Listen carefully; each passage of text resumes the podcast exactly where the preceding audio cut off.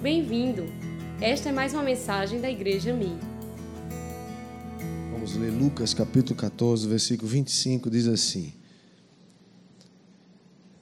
Grandes multidões acompanhavam Jesus, e ele, voltando-se, lhes disse: Se alguém vem a mim e não me ama mais do que ama seu pai, sua mãe, sua mulher, seus filhos, seus irmãos e suas irmãs, e até a sua própria vida, não pode ser meu discípulo. Pois qual de vocês, pretendendo construir uma torre, não se assenta primeiro para calcular a despesa e verificar se tem os meios para concluir? Para não acontecer que, tendo lançado os alicerces e não podendo terminar a construção, todos os que a viram zombem dele, dizendo: Este homem começou a construir e não pôde acabar. O qual é o rei que, indo para combater outro rei, não se assenta primeiro para calcular se com dez mil homens poderá enfrentar o que vem contra ele com vinte mil. Caso contrário, estando o outro ainda longe, envia-lhe uma embaixada, pedindo condições de paz. Assim, pois, qualquer um de vocês que não renuncia a tudo o que tem, não pode ser meu discípulo. O sal é certamente bom, mas se o sal se tornar insípido, como lhe restaurar o sabor. Não presta mais nem para a terra, nem para o monte de estrume. Lançam-no fora. Quem tem ouvidos para ouvir, ouça. Vamos orar, baixe sua cabeça, feche seus olhos. Pai, te damos graças pela tua palavra. Espírito Santo, foi o Senhor quem a inspirou e levou Lucas a escrever e a registrar esse episódio, esse fato aconteceu de, de verdade. Pedimos que o Senhor nos ensine, nos revele. O que nós precisamos é revelação no Espírito. Por isso, Senhor, cerca esse lugar mais uma vez com a tua palavra, com a tua bênção, com a tua unção e com a, a instrução que nos alimenta e que nos abençoa. Pedimos assim no nome de Jesus. Todos dizem amém.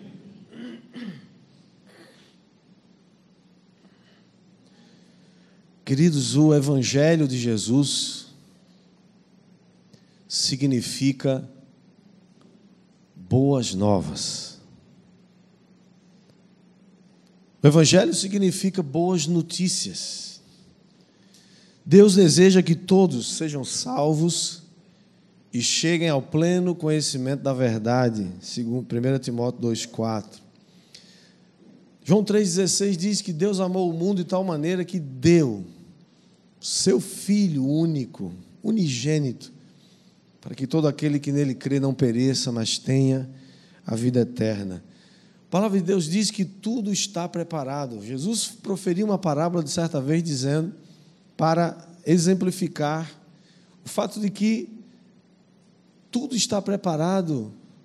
Há uma mesa de um banquete que Deus preparou para todos nós. Ele deseja que todos venham e se assentem ao redor dessa mesa. Mas Jesus também não diminuiu o preço. Para entrar no reino dos céus, tem um preço tem um preço que você não pode pagar, e esse preço Jesus já pagou, diga amém. amém. Mas tem um preço que esse você tem que pagar, você precisa pagar, e sem que pague esse preço você não entra no reino dos céus. Jesus estava constantemente rodeado de multidões, pessoas ao redor dele, e o motivo para elas seguirem Jesus tinha muitas origens. Por exemplo, tinha pessoas que gostavam de estar ao redor de Jesus, porque onde Jesus estava ia ter milagre em algum momento. E os milagres sempre são um show à parte, sim ou não? Imagina cegos vendo, leprosos sendo curados, paralíticos se levantando. Mas tinha também aqueles que gostavam de uma boquinha. Eles estavam esperando uma nova multiplicação de pães e peixes. Imagina, comida de graça. Né?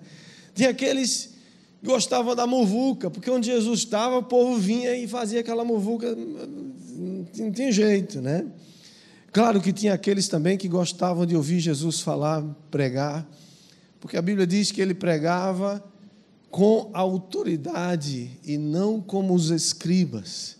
Havia todo tipo de motivações para estar ao lado de Jesus. Mas Jesus, aqui em Lucas capítulo 14, Jesus descreve com palavras fortes o que significa o verdadeiro discipulado. Eu receio que no mundo atual, embora haja uma expansão generosa do reino de Deus, especialmente no Brasil, há poucos países no mundo que têm tido um crescimento vigoroso, o Brasil é um deles. O crescimento do reino de Deus, diga amém. Mas é óbvio que no meio de uma grande multidão sempre tem várias pessoas motivadas por, vários, é, por várias condições. E é natural que muitas pessoas venham ouvir a palavra de Deus e como naquela época elas querem ouvir uma palavra, muitas vezes em benefício próprio, elas têm uma necessidade, precisam ser curadas, precisam ser saradas. E Jesus tem cura para dar mesmo, glória a Deus por isso. Jesus curou gente que foi embora e nunca mais voltou. Jesus curou gente que nem voltou para agradecer, foi embora. Jesus curou. Esse é o nosso papel, é abençoar onde a gente passa. Fica com, com ah, não, não veio aqui mais, tem nada não. Você fez o bem. Jesus era alguém que andou por toda parte, fazendo o bem e curando a todos os oprimidos do diabo, porque Deus era com ele. Assim somos nós, andamos por toda parte, fazendo o bem, impondo as mãos sobre os enfermos eles sendo curados. Se eles vão se converter, é outra história. Se eles voltarão para agradecer a Deus, será outra história. Se eles se tornarão discípulos de Cristo, é uma outra história. O fato é que Jesus usa então palavras contundentes para dizer para eles sem nenhuma, sem nenhuma, sem nenhuma, nada, sem nenhuma, nada cinzento, é tudo claro. Há um preço para o discipulado. Jesus fazendo isso, estava também protegendo aquelas pessoas da tolice e da ilusão própria das massas. Jesus estava dizendo que segui-lo exige sacrifícios. Diga comigo, seguir Jesus exige sacrifícios. Quando ele fala de, da construção da torre e da expedição militar, ele está nos advertindo que decisões precipitadas podem custar caro.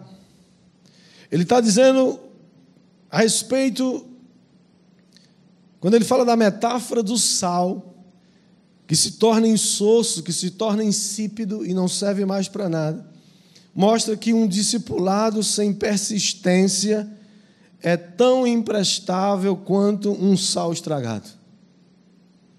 Há muita gente por aí dizendo que segue Jesus, mas seguir Jesus é para discípulos. Diga comigo, seguir Jesus é para discípulos.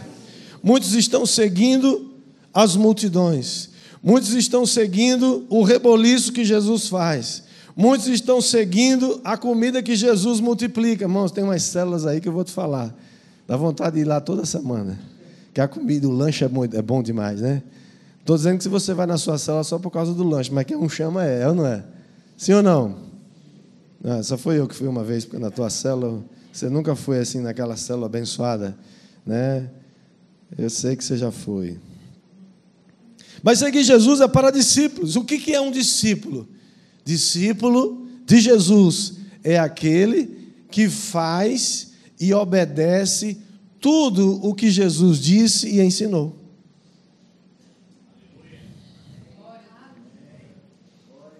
Eu creio que tem gente, irmãozinho, indo, indo para Jesus como quem vai no supermercado. Eu vou comprar alguma coisa para mim hoje. Eu vou comprar alguma coisa que me agrada. Alguém que faz e obedece tudo o que o mestre manda esse é o discípulo de Jesus. Ele olhou um dia para os discípulos e disse assim: Aquele que me ama, obedece os meus mandamentos. Muito claro. Ah, eu amo Jesus, amo, você obedece os mandamentos dele? Mais ou menos. Talvez você ame mais ou menos. Quais são, então, diante disso, irmãos, eu queria compartilhar com você quais são as marcas de um, de um discípulo de Cristo que tem calculado o preço. Esse é o tema da nossa mensagem hoje. Calcule o preço. Você já tem calculado o preço de seguir Jesus? Quais são as marcas, então, de um crente em Jesus Cristo, um discípulo de Cristo, que já parou para calcular o preço? Primeiro, marca do discípulo é aquele que ama mais a Cristo do que qualquer outra pessoa. Diga comigo, ama mais a Cristo do que a qualquer outra pessoa. Jesus foi aqui, irmãos, ele esticou a corda. Ele foi no, no canto assim, ó. Ele disse: Olha, se alguém vem a mim e não me ama mais, do que aí ele incluiu todo mundo: pai, mãe, mulher, filhos, é, irmãos, irmãs, e até a sua própria vida, não pode ser meu discípulo. A versão revista e atualizada diz: Se alguém vem a mim e não aborrece, aborrecer aqui não é desprezar a sua família, aborrecer aqui é colocar Jesus acima da sua família, acima do seu pai, acima da sua mãe, acima dos seus filhos, acima do seu marido, acima da sua mulher e até acima de você mesmo. É o que diz, por exemplo, Jesus também falando a respeito desse assunto em Mateus capítulo 10, versículo 34, ele diz: Não pensem que eu vim trazer paz à terra. Irmãos, isso aqui é chocante, sim ou não? Jesus é paz, né? Quais são, quais são os, os quais são as figuras que quando você que você vê por aí que tentam retratar Jesus? Como é que ele, que ele como é que ele é retratado? uma figurinha do Natal, um bebezinho numa manjedoura, ou ele está crucificado, impotente, ou ele é aquela figura assim, com uma aura de candura, olhando para você assim, dizendo, quase dizendo assim, pelo amor de Deus, me ajude, que eu não como há 40 dias. Parece alguém faminto, não é? É a figura de Jesus que a gente tem, é ou não é, gente? Você imagina Jesus dizendo um negócio desse? É por isso que tem gente que depois se escandaliza e vai embora. Jesus? Que negócio é esse, Jesus? Se você é paz, ah, não, Jesus é amor, claro que é. Mas ele está dizendo: Eu não vim trazer paz à terra, não vim trazer paz, mas espada. Versículo 35 diz: Pois vim causar divisão entre o homem e o seu pai, entre a filha e a sua mãe, entre a nora e a sua sogra. Assim, os inimigos de uma pessoa serão os da sua própria casa. Verso 37: Quem ama seu pai e a sua mãe mais do que a mim, não é digno de mim. Quem ama o seu filho, a sua filha mais do que a mim, não é digno de mim.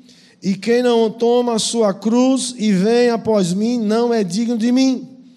E quem acha a sua vida vai perdê-la. E quem perde a vida por minha causa, esse vai achá-la. Irmãos, isso aqui, nenhuma religião vai fazer isso com você.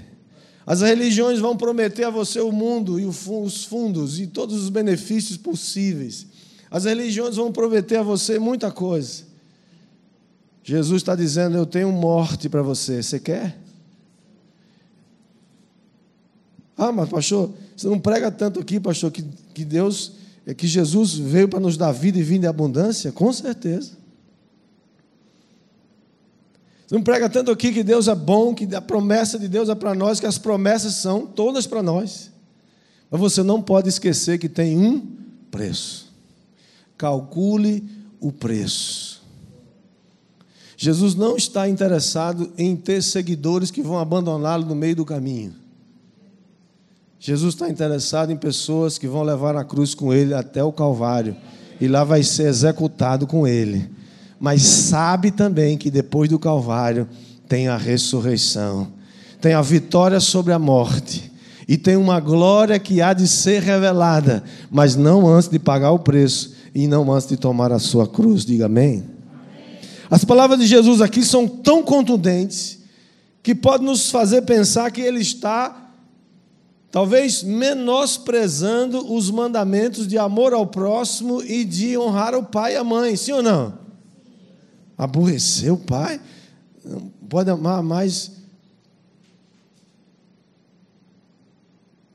Não é isso que Jesus está dizendo. Jesus está dizendo que o discipulado com Ele demanda, exige estar pronto para sofrer até mesmo a morte mais cruel e infame por amor a Cristo. Nunca houve uma época em que tantos cristãos fossem assassinados cruelmente como na atualidade. Todos os dias e hoje com a internet você sabe tudo que está acontecendo, porque os inimigos de Cristo não fazem mais escondido, eles estão filmando agora a morte dos cristãos, queimando eles vivos. Tem cenas chocantes na internet que você nem aconselha você ver. Cristãos sendo queimados lentamente, enquanto seus algozes assistem. E o crime daqueles cristãos foi somente ser cristão. Não são bandidos, não são criminosos, são cristãos. E você não vê a ONU falar isso hora nenhuma, bico calado. Você não vê as nações ricas da terra falando nada sobre isso, nem tentando libertar esses cristãos, nada, bico calado. A Nigéria, como o pastor Moisés falou, pastor Moraes falou aqui hoje de manhã, pregando aqui pela manhã, falou sobre quantos milhares e milhares de cristãos estão sendo mortos agora na Nigéria. Boko Haram, um grupo de extermínio islâmico, está matando centenas de milhares de pessoas o Estado Islâmico e todos os países islâmicos que permitem a perseguição aos cristãos estão morrendo, matando muita gente. Morreu muito mais cristão nesse último ano do que em toda a história do cristianismo. Está acontecendo agora mesmo.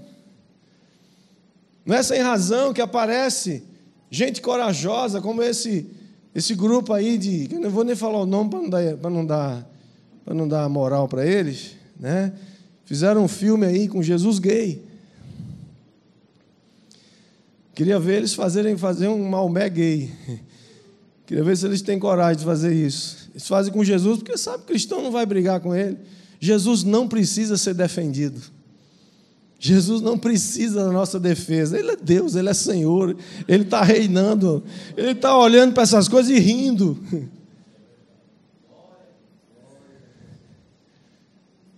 Significa que o discipulado de Cristo demanda de você e de mim estar pronto para, se preciso for, morrer e sofrer a morte mais cruel e infame por amor a Jesus. O próprio Jesus é o nosso exemplo. Ele caminhou para a morte com determinação, mas ele fez isso na certeza de que ele venceria a morte. Porque ele avisou aos seus discípulos muitas vezes antes de morrer: Eu vou para Jerusalém, Lá eu serei entregue aos principais sacerdotes, eles vão me condenar, vão me matar, mas ao terceiro dia eu vou ressuscitar. Essa é a diferença. Nenhum outro fundador de nenhuma religião outra no mundo. Se você for aonde eles estão enterrados, lá está dizendo: aqui jaz os restos mortais de Buda, aqui jaz os restos mortais de Maomé, aqui jaz os restos mortais de Fulano, de Ciclano, sei lá de quem foi. Mas se você for a Jerusalém, onde supostamente dizem que ele poderia ter sido enterrado e sepultado, ali está dizendo: ele não está aqui, ele ressuscitou. Essa é a diferença de Jesus. Quando nós fomos, quando nós vamos, quando nós fomos celebrar o espetáculo de Páscoa, né? a, a história da redenção, a história da Páscoa no próximo mês de abril, já estamos ensaiando, não é isso? Tivemos reunião ontem, Tonieta e, e Márcio, fica de pé, o casal diretor de artes dessa igreja, aqui ó, olha aí ó. Deus abençoe vocês. Tem, tem uma vaga para você, viu? Nem que seja para segurar um guarda-chuva lá para alguém. Tá? Tem lugar para você. Amém? O próprio Jesus é nosso exemplo. Ele sabia que ia morrer, mas ele sabia que ia ressuscitar. A Bíblia diz que ele não teve como uma coisa impossível, embora ele tenha no Getsemane pedido ao Senhor, Senhor, passa de mim esse cálice, se possível, mas faça a tua vontade. Ele sabia que havia uma glória que haveria de ser re revelada depois do seu sofrimento. E é isso que a Bíblia nos chama. Você pode até sofrer com Cristo, e Ele nos chama para isso. Mas saiba de uma coisa: há uma glória que haverá de ser revelada na sua vida na vida de todos os seguidores de Cristo, que a gente nem sabe ainda que tamanho é essa glória. Portanto, as marcas, a marca de um discípulo que já calculou o preço é aquele que ama mais a Cristo do que a qualquer outra pessoa. Eu digo isso sempre para os noivos que vão se casar. Nunca queira se casar com alguém que ama mais você do que a Jesus. Só se case com alguém que ama mais Jesus do que ama você. Porque assim há uma chance boa dele ser um discípulo de Cristo. E se ele amar mais Jesus do que a você, ele vai amar você também. Segunda característica de um cristão ou de um discípulo verdadeiro de Cristo é que ele toma a sua cruz todo dia e segue Jesus. Lucas é o único que que menciona como é que você toma essa cruz. Que você podia dizer assim: aquele que toma a sua cruz e me segue. Você tomou uma vez e foi embora e nunca mais tomou. Aí Lucas diz, Lucas 9, 23 diz: Se alguém quer vir após mim, negue-se a si mesmo, dia a dia, tome a sua cruz e siga-me. O verso 27 diz: em quem, verso 27 do, de, de Lucas 14: E quem não tomar a sua cruz e vier após mim, não pode ser meu discípulo. Há uma cruz que você e eu precisamos carregar, amado. Ei, psh, sabia que tem uma cruz? Pastor, não me contaram isso, só disseram assim: venha para Jesus que agora vai dar tudo certo na sua vida. Corra para Jesus que você vai ficar bom, vai ter mais doença, vai ficar rico. Oxe, fazendo crowd finanças, vai ficar rico. Venha, porque você agora vai ter tudo, uma maravilha, né? Carro do jeito que você quer. Vem para Jesus agora e tudo se fez. Porque a Bíblia não diz, irmãos. Eis que as coisas velhas já passaram, tudo se fez novo, agora é só bênção. É só bênção, é verdade, mas tem luta, tem guerra, tem cruz, tem a cruzinha todo dia para você carregar. Alguns achavam que era a sogra que você tinha que carregar todo dia. Mas o, a cruz não é a sogra. Se fosse só a sogra, estava bom, é fácil, né? Por isso que tem gente que foi buscar, foi conseguir uma esposa e um marido a 10 mil quilômetros de distância. Porque aí volta e deixa a sogra lá, porque fica longe, né? Não é a sogra, também não é a cruz que Jesus carregou, porque aquela já cumpriu o seu papel lá no Calvário. A cruz aqui que Jesus está falando é uma figura. É a figura de suportar sofrimentos por causa de Cristo. Você está disposto a suportar sofrimentos por causa de Cristo? Se você acha que suportar sofrimentos por causa de Cristo é uma afronta que você não pode suportar, se sofrimentos por causa de Cristo é uma vergonha e é um opróbrio, é, uma, é algo que você não consegue receber, então todo, a, o próprio Jesus está dizendo para você: você não pode ser meu discípulo.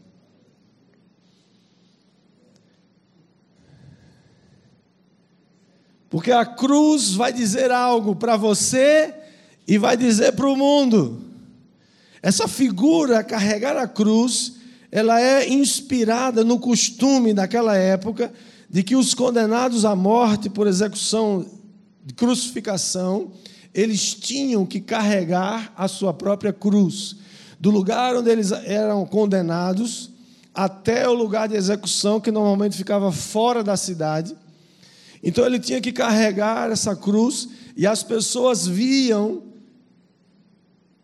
a cena. E todo mundo sabia que quando alguém estava passando com uma carregando uma cruz, todo mundo sabia qual era o fim daquela pessoa. Qual é o fim? Vai ser crucificado.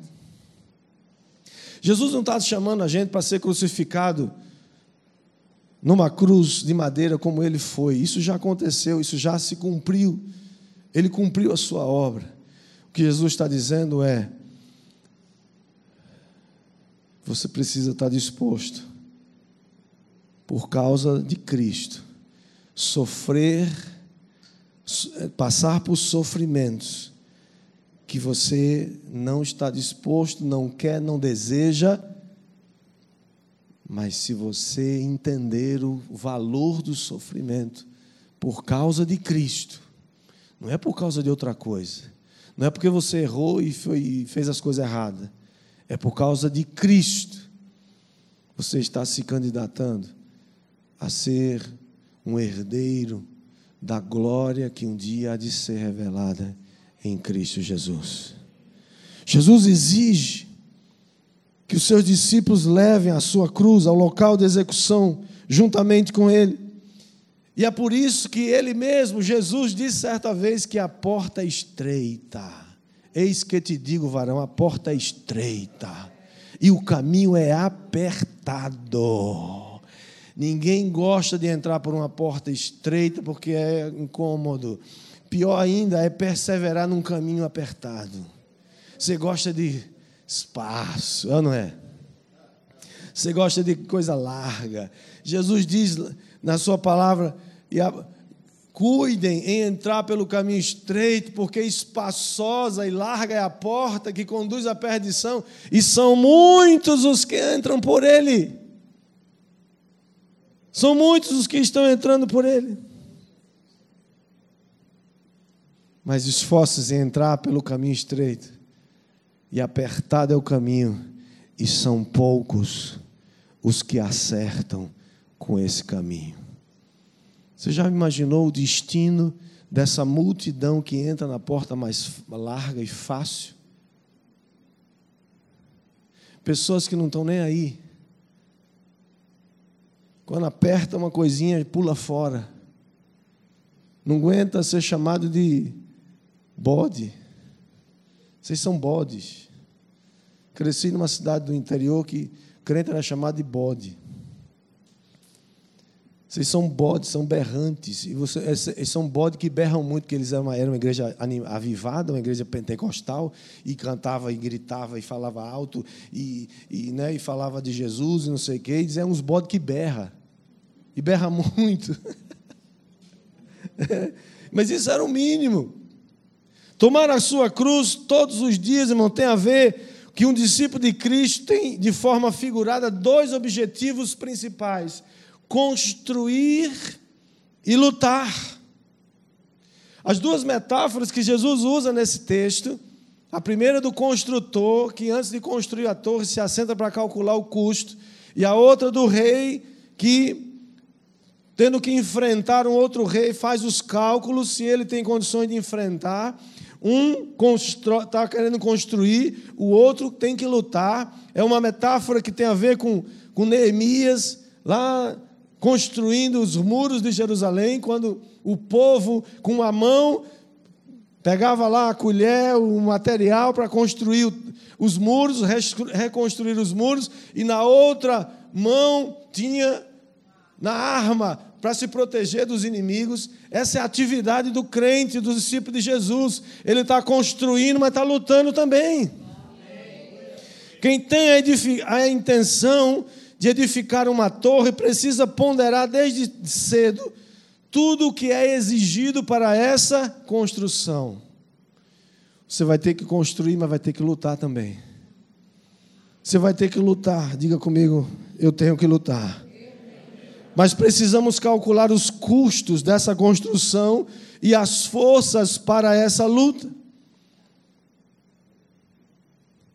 Porque uma obra abandonada vai gerar menosprezo das pessoas. Porque assim, como somente a conclusão de uma construção constitui honra para o construtor, da mesma maneira, somente o desfecho e não o começo coroa a trajetória de um cristão. Vou ler de novo, está aqui, tá aqui no telão. Vamos ler junto todo mundo? Assim.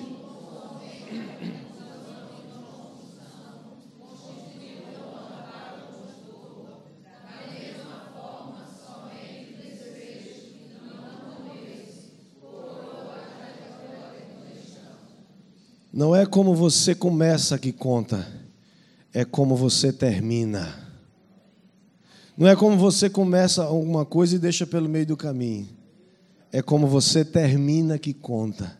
Tem muita gente começando as coisas e não termina. Começa um casamento e deixa pelo meio do caminho. Começa a criar filho e deixa os filhos abandonados por aí. Começa um negócio e não termina.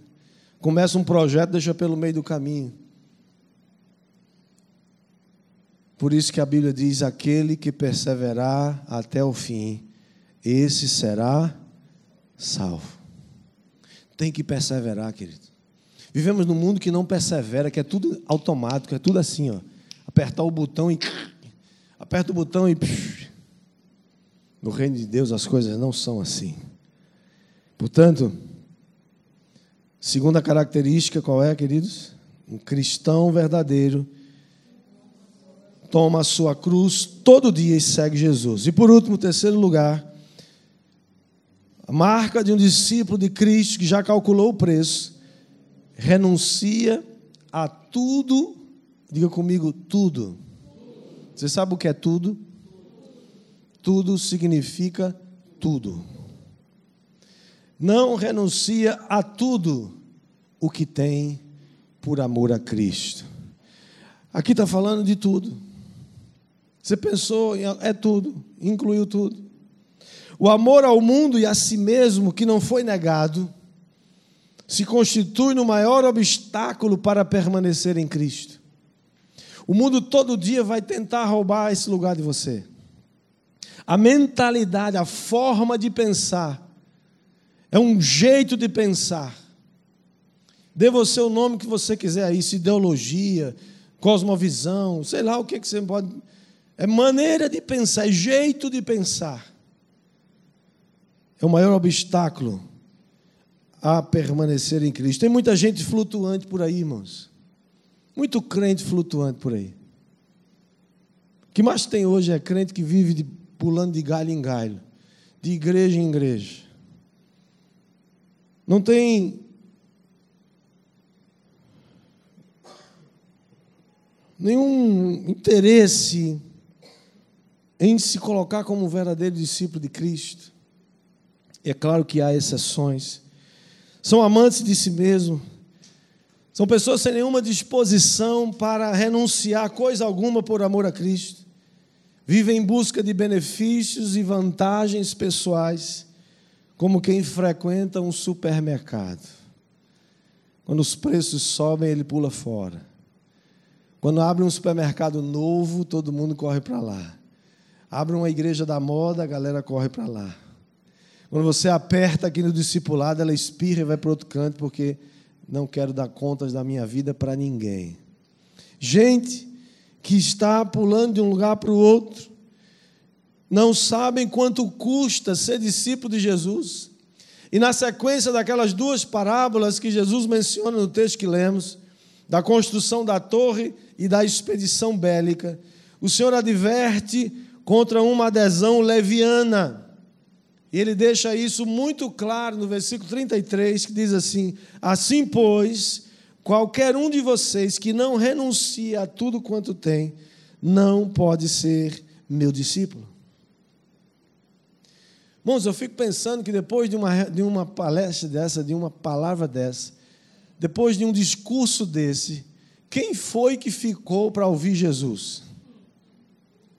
Quem foi que permaneceu naquele negócio? Alguns pensaram assim, eu, hein? Esse cara surtou, só pode. Eu, hein? Se o preço é esse, estou fora. Vou viver minha vida. É uma escolha. Jesus nos lembra aqui que de nada adianta ter um bom começo se você não chega ao fim. Um construtor insensato e um rei descuidado não merecem outro nome a não ser sal que perdeu o sabor. E essa última metáfora que Jesus usa aqui, do sal estragado ou do sal insípido, Lucas 14, 34, ele diz: O sal é certamente bom.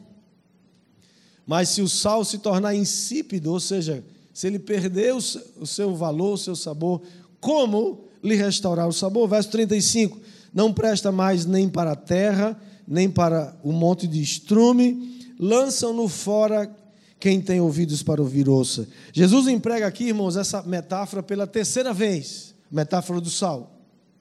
Ele menciona isso em Mateus 5,13 e Marcos 9,50. Aqui temos o arremate da advertência contra a empolgação irrefletida. Antes de você vir para Jesus, em outras palavras, o próprio Jesus está dizendo: antes que você venha me seguir, antes que você seja animado com as multiplicações dos pães e dos peixes, antes que você seja fique empolgado com as, as curas e os milagres que você veio, viu, calcule o preço de me seguir. Não seja um empolgado sem reflexão. Reflita, pense, se assente, gaste tempo. Será que eu quero isso mesmo para a minha vida? O sal age contra o apodrecimento, purifica e confere durabilidade ao alimento. A principal função do sal é essa: é impedir o apodrecimento da carne, principalmente, mas dos alimentos dá sabor, confere, né? Essa, esse sabor característico. Como sal, os discípulos de Cristo devem preservar a humanidade da podridão moral. Irmãos, todo dia a sociedade apodrece um pouco mais se não tiver o sal da palavra de Deus, se você, como um sal na sociedade, não fizer o seu trabalho, quem vai fazer? A sociedade se acaba, morre, desaparece. Você tem um papel. Diga, eu tenho um papel. E devemos ponderar até que ponto nós estamos correspondendo a esse sublime chamado. Quando você vê algo e você não se posiciona, você está sendo conivente com aquilo. O próprio Jesus disse: não sejam, aliás, Efésios diz: não sejam coniventes, não sejam com, é, não sejam participantes das obras infrutíferas das trevas, antes, porém, reprovai-as. Mas reprovar tem um custo. Reprovar tem um custo. Dizer a Herodes que ele não podia viver com a mulher do seu irmão, teve um preço para João Batista. Jezabel, o espírito de Jezabel que estava naquela mulher, não gostou da posição de Herodes, chamando ele de radical. Mas ele teve coragem de dizer a verdade. E às vezes, por dizer a verdade, você vai ser acusado. E a gente está vendo isso aí acontecer no Brasil e no mundo. Os inimigos de Deus todo dia mexem nas leis para tentar pegar você. para tentar incriminar você. Em Angola, um país de fala portuguesa, criaram um, uma, uma cambada de leis que praticamente proíbe se construir alguma, algum prédio para alguma igreja naquele país. São leis que estão se levantando para impedir o avanço da verdade do reino de Deus. Quero ler para você o texto de Mateus 7, versículo 13. Porque é importante lembrar que o sal tem uma destinação específica.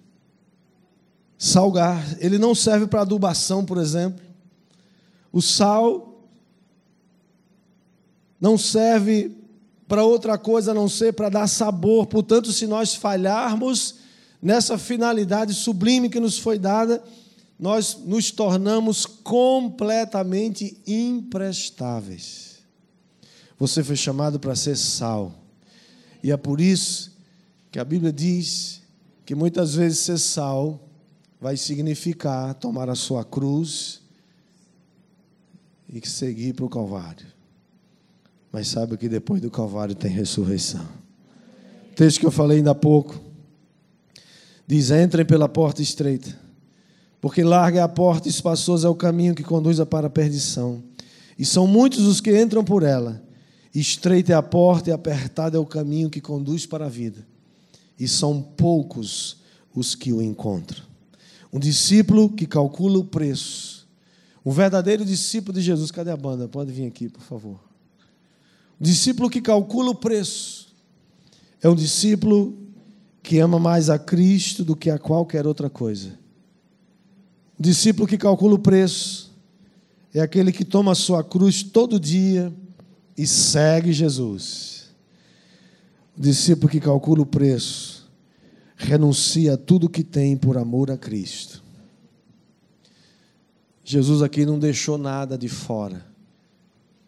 É a sua, é o que você acha. É a sua capacidade de pensar e raciocinar muitas vezes você acha que a Bíblia já ficou para trás? É a sua moral que você criou para você mesmo. É a tentativa do mundo de criar suas próprias leis.